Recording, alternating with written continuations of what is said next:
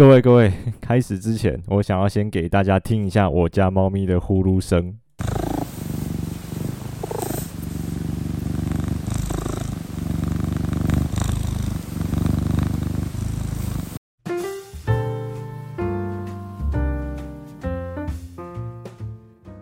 Hello，大家好，欢迎收听《登山者日志》，我是 Yusuke。刚才那个猫咪的那个声音呢、很难得呢，很难录到哦。就是，嗯，如果如果它在呼噜的时候啊，我一拿麦克风靠近它，它就会不呼噜，然后它可能就会诶、醒来，然后想说这个是什么东西啊。如果它没有呼噜的时候，要把它弄到呼噜啊，也来不及去拿麦克风，所以我这一次就那一次就是拿着麦克风在旁边守着。然后他一呼噜，赶快按录音键，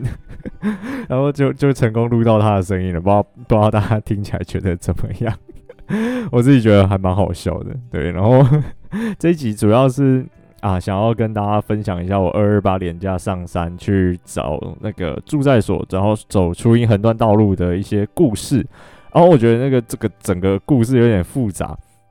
呃，也有点长，所以可能会分成。嗯，两集或者是三集来跟大家分享。那这一集可能就主要会是前情提要，就是说，诶，为什么我们会去呃想要找这个住在所，跟我们在行前有做了哪一些功课，对的，呃的故事。对，然后后面那一集会再跟大家分享说，我们实际上在走行程的时候，诶，有发生了哪一些事情。对，因为其实整个古道的。呃，探勘来讲的话，我们行前准备了还蛮多的事情。因为讲真的，如果都没有做功课的话，上山哪知道要去哪里找那些住在所？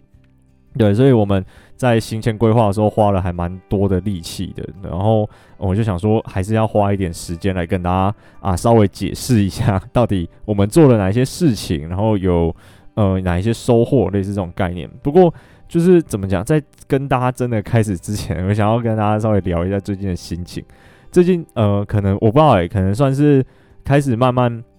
有有比较多人在听了吧。就是呃，毕竟我前阵子嘛，去年爱更新不更新的，我记得最高纪录好像整整快要半年还是五个月的时间，完全没有更新新的集数。对，然后那时候就是成长比较停滞，最近很认真的更新了快要十集吧，还是十几集，我有点忘记了。反正更新了好好几个月之后，我发现说，呃，集就是在听的人有慢慢在增加。那其实，在慢慢增加，对我来说是还蛮开心的一件事情，因为其实被能被大家肯定是很开心的嘛，这是一定的。而只是就是有时候会，嗯，有点违背我那时候想要录音的初衷，因为。只要人一多啊，很难不去注意那个订阅人数，或者是那个播放量，甚至很很多东西都会变数据化，像是呃，它会有比如说这一个月跟上一个月的呃月听量的比较，它会有点像股票那样上成长了几 percent，然后呃衰退了几 percent 啊，或者是说比如说每一则贴文的触及率啊等等的这种，它都会呃变成是数据化，然后。我我我会有点变成是要一直时时刻刻的在提醒自己说，哦，我那时候想要录 Podcast 的初衷，其实就只是啊、想要跟大家分享一下我在山上看到的各种东西，对，然后不要再去太去在意这些呃呃后台数据啊，或者是这种触及率、点击率等等的，然后再加上就是最近会一直这么在意这些事情是，啊，这半年我有可能会换工作。不是因为不好的原因，是还不错的原因。讲呃，这个要讲到另外一件事情，是我们的国家的政策对研究助理来说，嗯，其实我我个人觉得啦，可能国家觉得还可以，然后但是我个人觉得其实没有到那么的友善，就是他会定一个那种个人助理的薪资标准，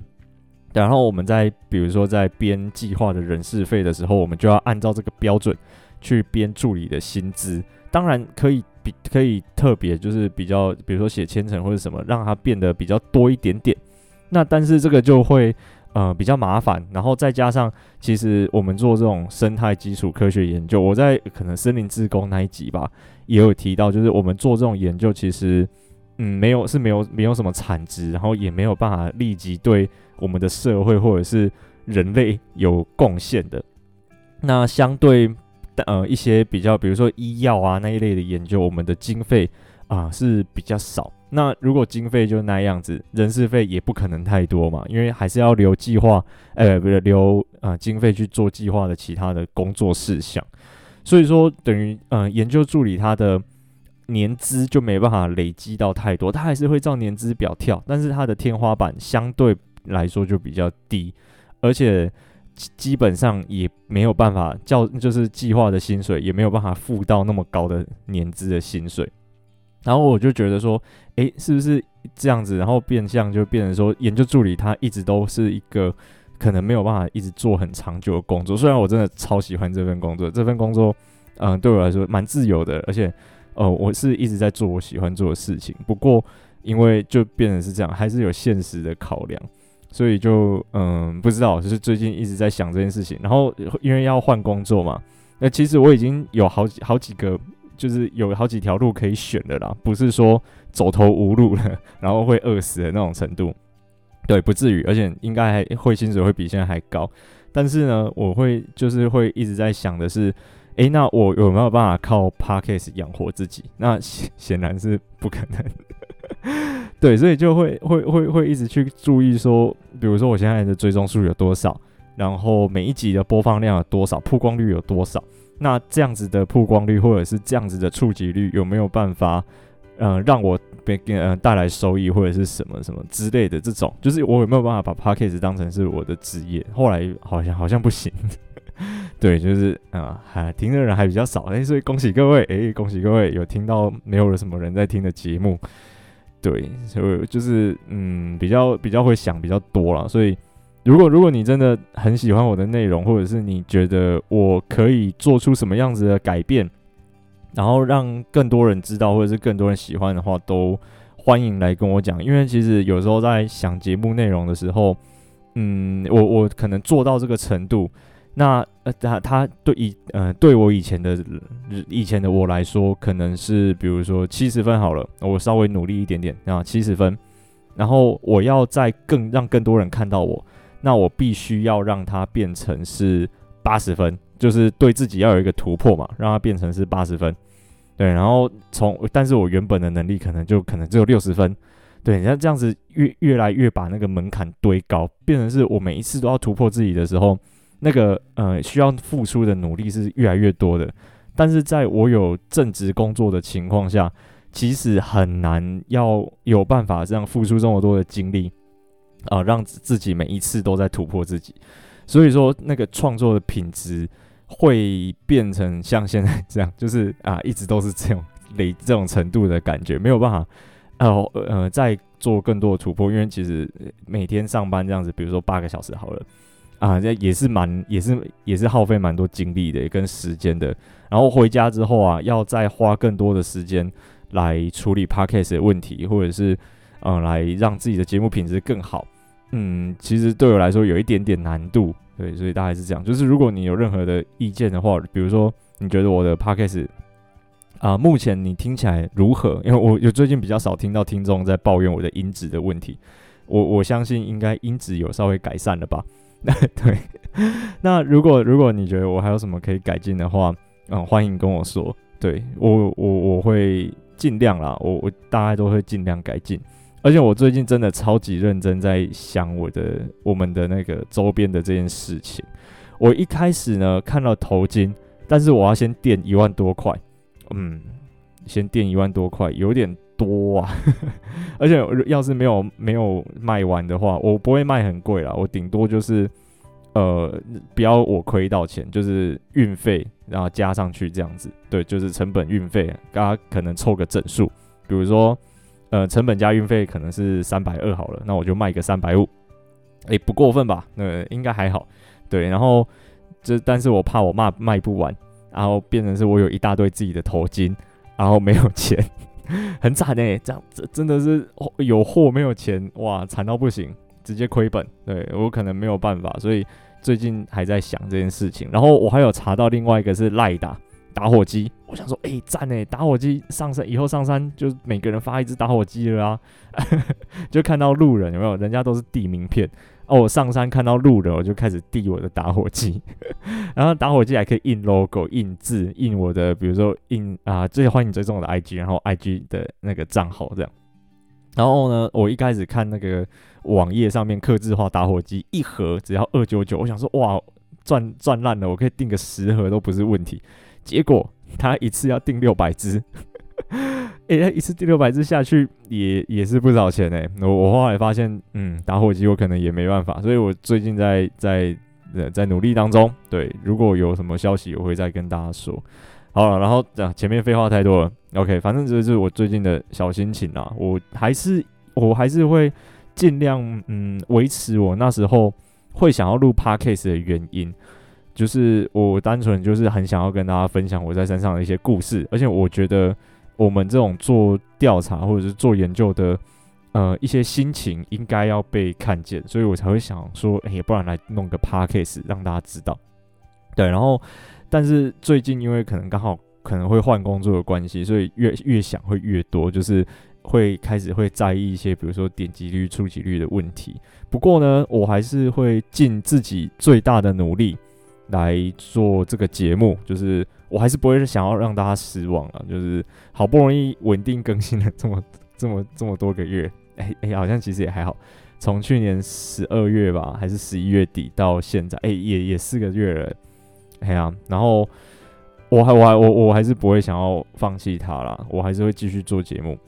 嗯，而且我觉得我之后的呃想要做的那一份工作，呃，跟跟山也是很有关系的，所以。啊、到时候如果有什么消息会再跟大家讲，对，但目前还没有办法确定，对，OK。然后如果如果你觉得想要让我可以用 Park 以 Podcast 为生的话，好的话可以分享我的 Podcast 给你的啊亲朋好友们，因为如果要接到一些合作案或者是接一下一些业配的话。他们很严格，他们都会去比较比较各个人的那种，比如说 IG 的追踪数什么的。我的追踪数少到可少到不行，很可怜，真的超可怜的。对，所以他们第一关就会把我刷掉。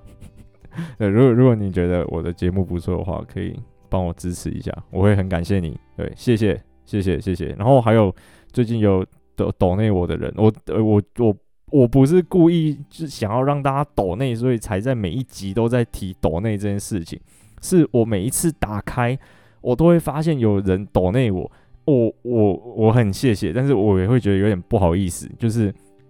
我我真的，嗯，以现在来说啦，我真的没有办法花很多的精力在提升我节目的品质。然后你又你们又抖内我。然后这个会让我觉得，呃，有点不好意思，会有点亏待大家。然后我我其实也是因为这个原因，所以我觉得不敢松懈。因为其实中间啊，前面有一几次，我真的是一度觉得说，哦，这礼拜好累哦，还是就发个文跟大家讲抱歉好了。反正也不是第一次跟大家说抱歉了，之前每个礼拜都来讲抱歉的，那应该也不差这一次吧。后来我想一想，真的不行，所以。我几乎稳定的要每一个礼拜都更新，我就连二二八上山上礼拜嘛，我都先预录起来，想说，嗯，至少至少它更新的频率还是在，让大家可以有东西听，这样不会说，诶，浪了一个礼拜，大家都没有，大家都听完了，然后就没东西听，那这样子就会，呃，我的那个阅听率就会变少嘛，对，类似这种概念，所以我连那一个礼拜我上山都先预录起来放着。对，所以如果有什么想法的话，欢迎跟我讲啊，我还是会尽我的所能，维持我的初衷，继续录节目，所以大家放心。只是我会觉得，如果有能得到大家的回馈的话，会更好，我会更开心。OK，好好，谢谢谢谢，还没有结束，还没有结束，我现在只要进入正题，就是我们那时候在最早最早会想到能高越岭就到这件事情啊。如果是我的话啦，我是因为很久以前看过 MIT 桃环志。他们那时候有去走过这一条初音横断道路，但是我记得那他们好像没有找到连带山住在所。后来呢，是我前几年在做高山的研究的时候，我们在呃深窟山那附近发现了一条路基很宽大的路，然后我们就在猜那个到底是什么路，因为它在的位置很怪，它不管从哪一个地方接上到那一条路的目的地都很不明确，就是说。呃，它它出现的位置很奇怪，它不像是能高越岭道，但是它的路基跟路幅又很大条，所以我们就就呃有这个问题。是到嗯、最近就是景怀啊，对他他开 Facebook 的粉钻了，他真的超猛的，所以如果有兴趣的话可以去看看。他应该接下来会陆陆续续把他以前爬过山都整理放上去。他叫张景怀啊，张弓长张景色的景，怀是一个三点水旁边一个锥的那个怀，诶、欸，那个是锥吗？我我我真的很常就是有有人来纠正我的那个发音，前几集有念那个英文的那种牌呃，那叫什么？牌子的名称嘛，然后就有人说，哦，那个其实是哪一个重音在哪里，哪一个要发轻声之类的，对不对啊？那个是锥嘛，淮啦，淮河的那个淮，对，一是三点水，然后旁边一个谁的右边的那个，那个应该是锥吧，对不对？然后可以去用它，反正哦，真离题了，反正就是张景怀前阵子就提到说要不要跟他去走。那二二八我本来是想要走能高安东区嘛，因为其实最近比较有在呃算复健吗？因为我之前有髂胫束嘛，然后后来比较好了，然后就想说，诶，试试看花，因为一般人能高都是花五天在走，我想说我花四天走走看，对，然后试试看自己的目前的那个嗯、脚或者是体力，呃、有没有办法回到之前比较好的状态。对，所以就想说去试试看走能安啊，路线也比较安全啊，毕竟路都那么大条，而且人又很多啊，我就想说自己一个人去试试看，比较没有包袱。然后后来他就一直说服我，来走来走那个啊，来走那个那个比去捡山头好玩哦。我本来就没有很爱捡山头，所以后来就被说服了。然后我们就开始查资料，就是说，呃，诶，那一条，因为他有跟我一样的问题，就是在我们样区附近的那一条路到底是什么东西？然后再加上他之前有念过、读过杨南俊老师的报告，就是呃能高的那种人文实际调查，所以他就是对能高旧道有一点了解。后来我们就是呃到处去找资料，一开始是从那个东西开始，然后开始延伸到整个能高旧道它的住在所位置，然后跟它的路线到底是怎么跑的，我们就开始嗯查查找资料。那我因为我我一开始决定去能高嘛，是后面才加入的啊。他原本我们原本就有几个队友，然后有在查资料，所以他们其实付出的比较多。我只是后面才一个礼拜、两个礼拜加入，然后顺便帮忙这样。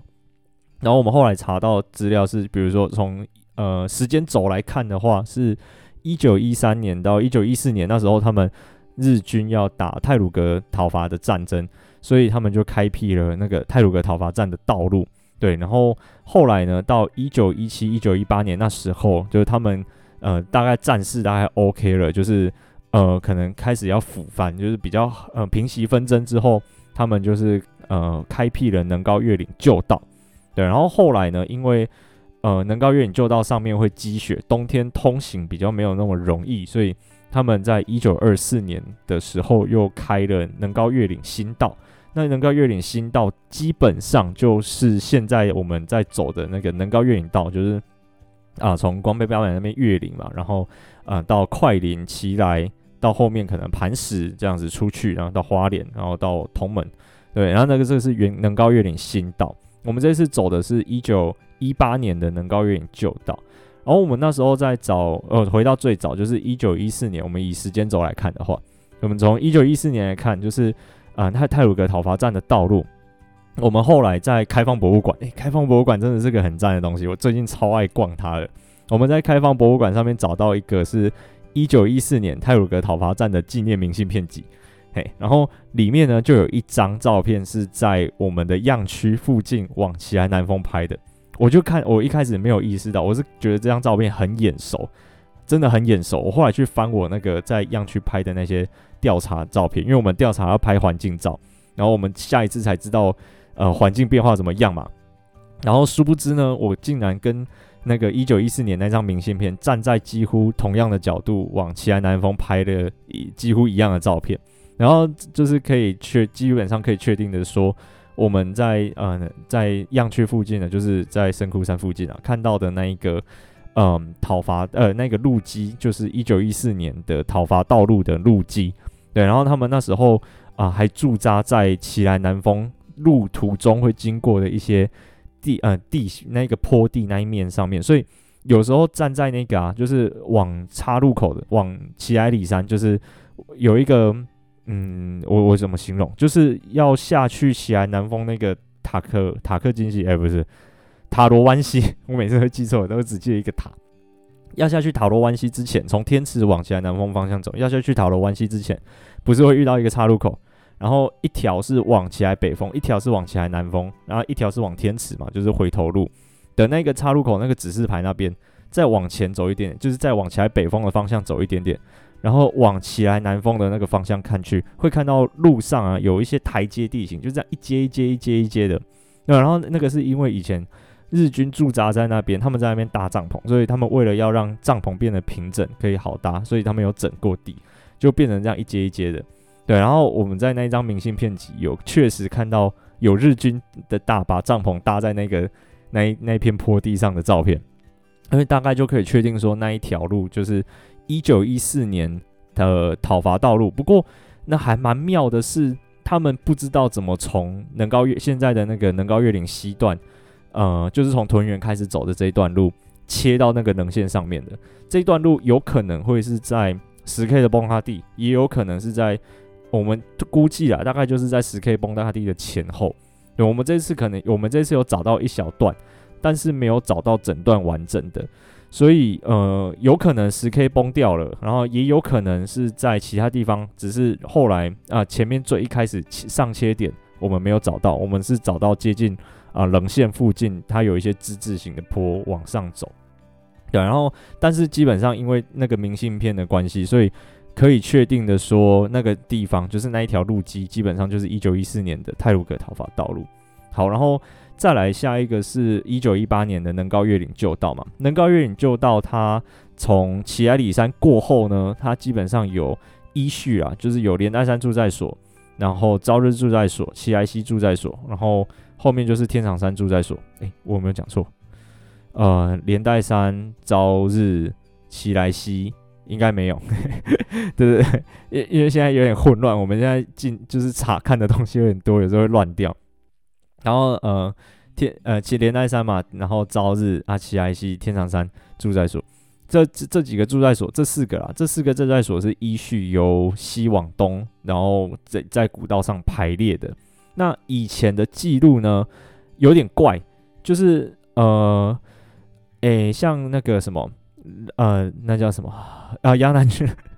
杨南俊老师，杨南俊老师的报告里面呢，列了连带山住在所，然后中间插了一个深中住在所，再是朝日住在所，然后奇奇莱西驻在所，他只只有稍微提到，他没有细讲，然后天长山住在所这样，对啊。但是呢，深中驻在所在呃一九二四年，他们日本画的三十万分之一全台湾图，台湾全图里面是没有列出来的。然后事后呢，我们去查花莲港厅的报纸，也是没有列出来的。就是花莲港厅的报纸，以前的报纸真的很无聊，都都在讲哪一个地方啊、有长官上任，哪一个地方呢最近呢有什么庆典，然后要做什么事情，然后要穿什么服装。对，然后哪一个地方呢？呃的，比如说鸦片啊，谁有买了鸦片？那谁有执照？谁还没付钱？对，都在讲这种事情，超级无聊。对，然后我们就是从以前的报纸可以看到那个呃住各个住在所它的配置图跟它的辖区范围。然后我们就是有看到说，其基本上连带山跟朝日这两个是连在一起的，中间没有在一个深中。然后后来我们就再去查，呃，深中这个东西到底是怎么出来的？我们后来看到，在花莲港厅确实有一个深中分遣所，就是它比住在所的规模配置再小一点点的东西。对，然后深中分遣所，但是深中分遣所它是在光复乡，不在现在的能高月岭道上。然后我们就后来就是在呃比对说，诶，那杨兰俊老师他的呃深中住在所到底是什么东西？然后我们就是看了看之后回来之后啦，我们有另外一个伙伴，他看了看之后呢，就觉得说，诶，他杨南俊描描老师描述的深中住在所跟我们找到的连带山住在所其实很像，就是那个叙述很像，就是我们我们我们对比我们的记录啊，基本上是一模一样的。我们就想说，诶，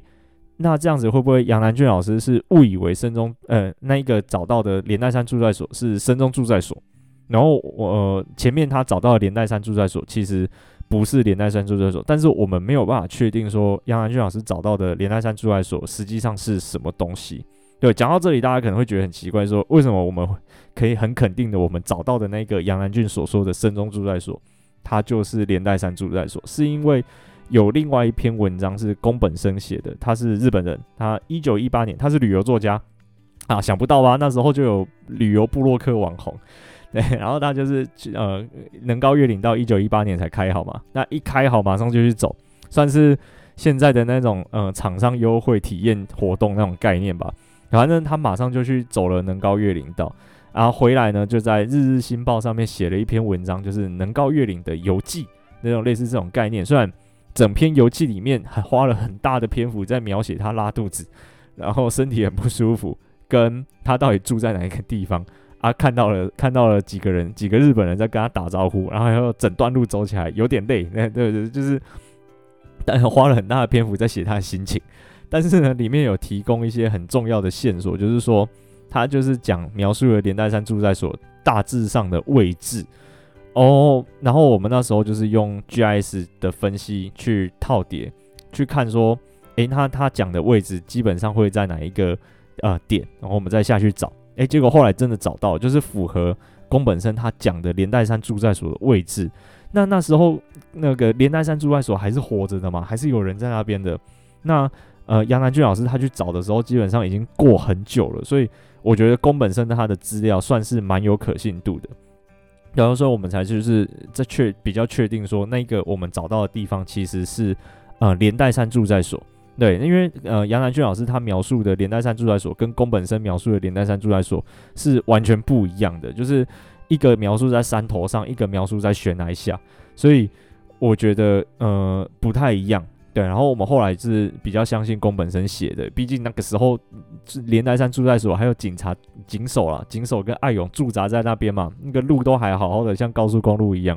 所以我们就觉得说，呃，可能是杨南俊老师。他一开始在走路的时候，呃，决一开始他就找到一个遗构，但是他可能想说，诶，这个就是文章里面写的第一个啊、连带山住在所了。然后他就记录说，这个应该是连带山住在所。结果呢，找啊找啊找啊，诶，又找到下一个了。但是他不是朝日住在所，因为朝日住在所其实蛮多人知道在位置在哪里的。但然后在连带山住在所跟朝日住在所中间，又找到了一个新的住在所。哇塞！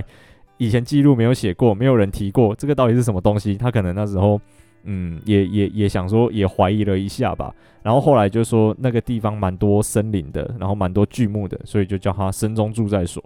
然后我我我们在猜啦，有可能是这样。可是不过杨比较可惜的是杨南俊老师过世了，没有办法亲自问到他。不然我真的很想要亲自问他说，诶，那个老师，那个那到时候那时候深中住在所是为什么会？在报告里面写，它叫深中住在所，因为其实所有的文献跟地图，然后还有以前的报纸里面都没有提到有深中住在所这个地方，它是在朝连带山住在所跟朝日住在所的中间。然后为什么老师会觉得这边是深中住在所？就是很想要问他，不过比较可惜是，就是对，反正老师已经不在，嘿啊。然后我所以我们就推测说，有可能是因为这样，然后老师可能那时候也觉得奇怪，反正就先给他一个住在所的名字，因为。我们那时候找到，确实那个地方的呃，不管是博坎也好，酒瓶也好，然后一些瓷器跟一些啊、呃，还有一些有的没的证据也好，那个地方确实是住在所的遗遗址。然后对比宫本身的文章，然后呃，跟一些地图，像以前陆地测量部的一些等高线图啊什么的，我们可以基本上可以很确定的，那里是就是嗯、呃，那叫什么连带山住在所。对，只是我们就没有办法确定说杨南俊老师报告里面写的连带山住在所那个到底是什么遗址，因为我们那一趟我们这次去的时候没有特别去看。对，然后下一个呢是呃齐莱西住在所，齐莱西住在所我们也是看宫本身的文章写的，对他反正他大概也是描述了齐莱西住在所的位置，我们就是用 GIS 里面 GIS 就是地理资讯系统，然后。呃，就是去分析说，我们啊，如果按照宫本身写的那个方式，有没有呃，大概奇莱溪驻在所会在哪一个地方？我这个有写一篇文章啊，就是叫视域分析。简单来说，它就是站在 A 点可以看到的范围。对，因为宫本身有写说，他站在某一个地方啊，他可以看得到奇莱溪驻在所的建筑物，所以我们就是点选他站在的那个地方，然后去做视域分析，看他可以看到的范围到底有哪一些，然后再筛选掉一些不可能的，例如说他在很陡峭的悬崖上面啊，然后呃他在溪谷的凹地里面啊，这种也不太可能，因为住在所基本上视野要好嘛，然后嗯、就挑选了一些棱线，后来我们就再上去探看，诶，还真的找到奇莱溪住在所了。对，然后呃，这个住在所在以前啊，像杨洋勋老师的报告里面也没有，呃，实际上去找到它，就是简单的描述了一下，所以这个还蛮呃令人感到振奋的，就是我们基本上可以算是呃第一队，然后真正意义有在做记录登山记录上找到呃奇莱西住在所的队伍。不过我们找到奇莱西住在所之后，有蛮多猎人使用的痕迹的，所以我们也不是第呃日治时代之后啦，然后第一个到达那里的人。不过我们应该是第一个对那里做一些详细记录的人，嘿，大概是这样。就是我们行前在做功课，跟事后拿来做一些讨论的地方。然后呃，奇莱溪驻在所的话。嗯，他就是，我们就就是做视域分析。诶、这个我在 Facebook 写一篇文章，哎呦，我前面是讲过，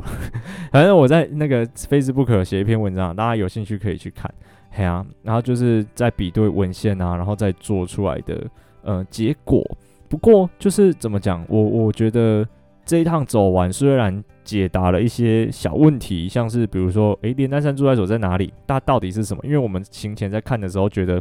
嗯，杨南俊老师他的描述跟宫本胜的描述实在是差太多了，所以我们就想说，到底是发生什么事情？这个有得到一个比较明确解答了，但是呢，嗯，又产生了更多的疑问，像是杨南俊老师他在报告里面描述的连带山住在所，我他到底指的是什么遗构？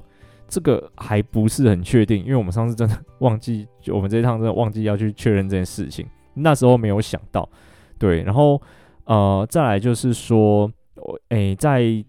呃奇莱西住在所之后呢，还有天长山住在所、万两林住在所，然后曲水啊，然后还有后面还有几个住在所这样。那这些住在所的位置，实际上目前还存不存在？还是例如说像天长山住在所，它很有可能因为天长断崖崩塌地扩大，所以它就消失了。那剩下的住在所，实际上目前的状况是怎么样？诶，这个也目前还没有什么人知道，也没有一个很正式的记录，所以说我们就想说要再多做一点功课啊，去把这个地方来更加的，比如说探看，然后把它找出来这样。然后其实啊，站在住在所的时候，嗯，那个心情是很感动，然后也很激动的，因为。呃，我我我我觉得说，比如说最早最早的时候，我这个在 IG 的文章有写，然后不过我想要再讲一次，就是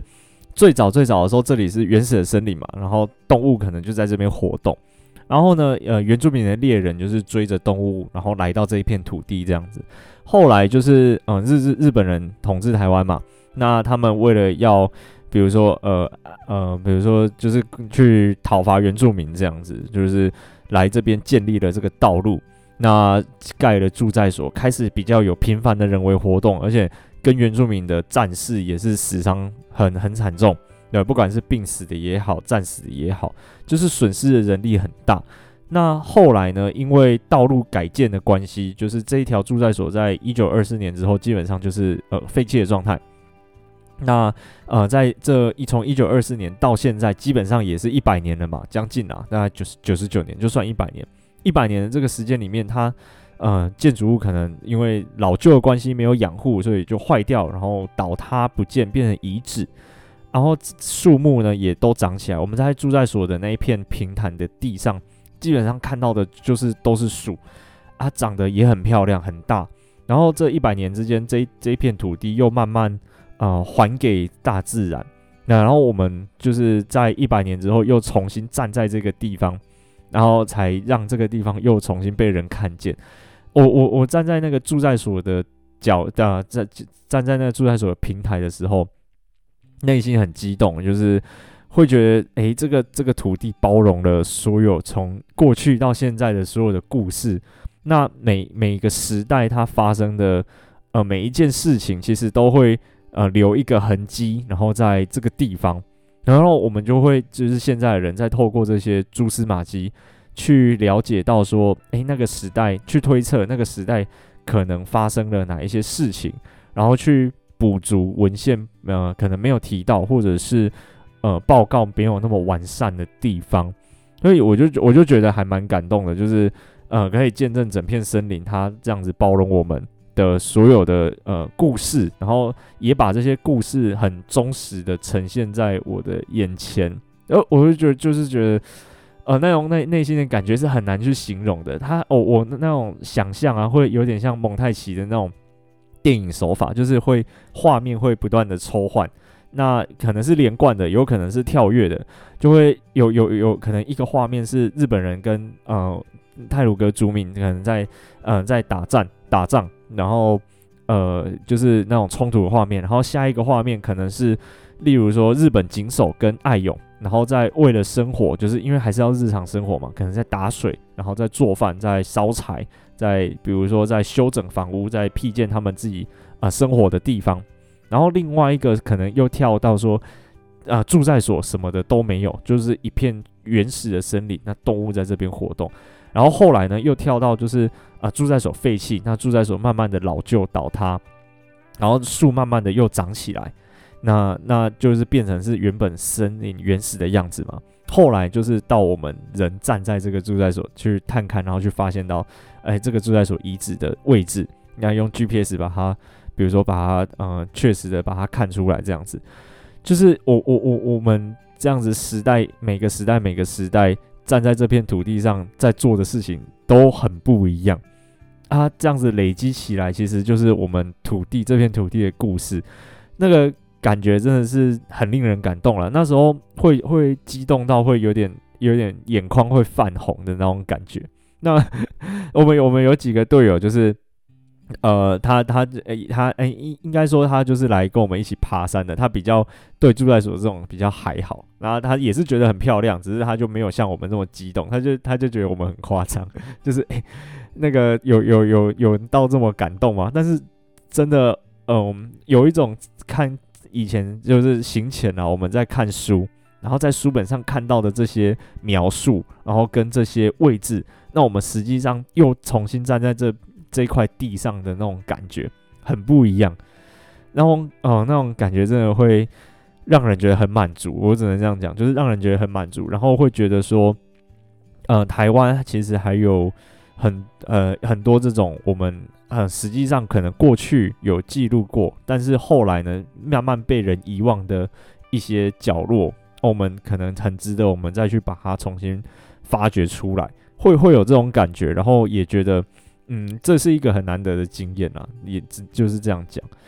哦，其实也很感谢，就是这次那景怀他会他邀我一起跟他走，然后才有这次的行程，不然我就自己一个人去走能高安东军的，对，然后也会看到火灾这样。啊，然后呃，诶，谢谢，就是其他队友，像哦，荣索道上的荣源，诶，他他是我们队伍里的建模大师，呃，就是他也有用一个小粉砖放他建模的一些东西。就建模就是他会把我们在比如说在住在所看到的瓷碗，然后酒瓶跟标行，呃，就是他以前测量的那种日军测量的标杆那种东西，然后全部做成 3D 的模型，可以在电脑里面转来转去的，超酷。他之前还有建那个把整个岚山工作站建模建起来，我觉得这个很值得诶，大家应该有听过之前那个巴黎圣母院火灾，然后毁损很严重嘛。后来就是刺客教条，那有一个电动，那它有一个有一个版本是在呃巴黎圣母院的故事背景底下的。那时候他们超级认真在考据，然后跟呃描绘。然后把那个巴黎圣母院的建筑完整的复制到他们的游戏里面，所以那时候呃，刺客教条这个游戏就是说，诶，他们可以无偿提供他们的一些呃数据，例如说从呃这个柱子到这个柱子是多宽多长啊，曲度如何，怎么盖的这种等等的数据，然后呃给重建的团队。对，然后因为现在其实像这种历史的遗构或者是呃历史的那种遗址，它的嗯，怎么讲？因为我们其实没有在维护它了嘛，所以基本上它还是会渐渐的还给大自然，所以会越来越破旧。然后，如果真的是后面到倒塌之后，那这些东西真的只能靠这种类似建模的这种技术，或者是一些摄影的一些呃作品，然后来遗留在我们的记忆里面，或者是保存在一些资料库里面。我们让我们知道说，诶，确实曾经是有这个东西存在的。所以我觉得，我觉得很厉害了，很值得。我们这一支队伍里面也真的全部都是一些很厉害的人。然后还有哦，正道就是我们另外一个队友，他帮忙翻译宫本身的文章。那个日本日文很多古文字很难，就是以前日文的那个古字到现在有一些没有在用，像呃那个 R E U A O 嘛，那个 A，然后以前日文就写的超怪，完全完全猜不到它是 A，啊后来是可能对照前后文，然后老那个正道他就觉得说，诶那应该是 A 吧这样子，对，是类似这种概念，好我们就我们就是。几个人互相协助、互相帮忙了，才有办法完成这次的行程。啊，也当然很感谢其他队友，就是例如说协助开菜单，然后协助煮饭这种等等的这种日常登山事务，然后我们才有办法顺利的走完这一趟。大概是这样啦，就是哦、整个这次的行程的行前规划，然后跟一些心情先跟大家分享。那下一集就是会再跟大家分享我们实际上在走行程的时候。啊的一些故事，所以可以期待一下。这次也是蛮多一些 很好笑的事情啊，觉得很好笑，回想起来还是蛮强的。对，期待一下。对，如果有什么问题的话，其实也很欢迎大家来跟我讨论。但是我我比较不喜欢的一点是那种像伸手牌的询问，例如说就直接问我说：“诶，那个航机给我。”类似这种概念，我我会觉得说。我们从也都全部都是从开放的资料上面找到答案的，我们也没有特别去，例如说用关系可能去问，或者是呃，比如说去买资料等等的，就是没有。我们基本上也都是从开放资料上面去推敲，然后去啊、找到答案。那我们也是亲力亲为的跑去探勘了，然后如果就直接跟我们把这个资料要来，那我们做这么多努力，好像也也就诶、好像没有那么嗯那么那么对等啦那种感觉。所以如果你真的有什么问题，然后你也在读书的过程中啊、有什么新发现，我觉得很欢迎来找我讨论，但就不要来直接跟我要那些点位了哦。那个如果有能力的话呢，自己就会找得到，大概是这种感觉啊。哎呀，那种给人的感觉不太一样，对。好啦，那就这样啦。如果有什么问题的话，可以来问我。嘿，啊，可以期待一下下一集的故事。嗯，对。然后，如果还想听更多猫咪的声音，嗯，我在尽力了。那个猫咪的 不是很好录，而且我家的猫一只猫，蛮蛮有个性的，所以，嗯，我尽量，我尽量之后看有没有办法出一集，就是整集全部都是猫咪的各种叫声。嗯，那集的点阅率应该会比很多集都还高。然后。哦、前面讲到那个最近比较有有点在想一些呃，对于录节目的事情，那个大家就不用担心，我还是会尽我的所能跟保持我的初衷继续做节目的。只是如果有什么想法的话呢，呃，我我还是很欢迎跟很希望了，跟大家可以跟我分享。OK，好，那就这样啦，我是尤世顾，我们下次再见啦，拜拜。